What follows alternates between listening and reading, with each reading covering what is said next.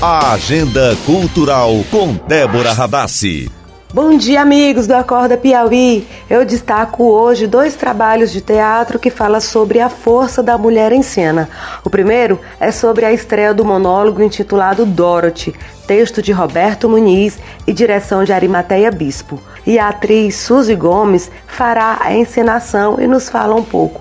Bom dia, Suzy. Bom dia, Débora. É a peça Dorothy é uma história de uma mulher né, que se vê atormentada pelas suas lembranças traumáticas de uma infância de abusos, de abandono, é, trazendo à tona questões sociais como abuso sexual infantil, a adoção, e não só a adoção, mas o fato de crianças, as crianças que são devolvidas aos orfanatos, né? Ou seja, questões que infelizmente são muito presentes na nossa realidade e que nessa peça é retratada na visão da vítima e como que isso pode afetar psicologicamente, socialmente, é, particularmente as mulheres na fase adulta, servindo como um, um alerta e como uma denúncia né, de, de tudo isso que tem acontecido na nossa sociedade. Obrigada, Suzy.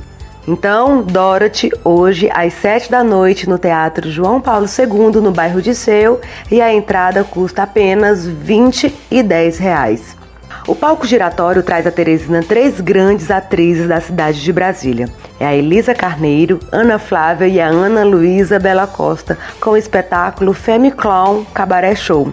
Esse trabalho resulta numa vivência feita durante quatro dias com 15 atrizes de Teresina, envolvendo experimentações e reflexões da resistência da mulher hoje no país, em momento que falamos sobre feminismo e como essa potência individual pode ser maior quando as mulheres se impõem juntas em estar no lugar que elas querem. Nós queremos, na verdade, porque eu também me incluo. Então, hoje, a partir das 15 horas, haverá uma conversa aberta, não só para artistas, mas para o público em geral, sobre a ética no humor na Escola de Teatro Gomes Campos. E amanhã, às 7 da noite, o espetáculo será apresentado no Teatro 4 de Setembro e a entrada é gratuita. Vou ficando por aqui e até mais. Tchau, tchau.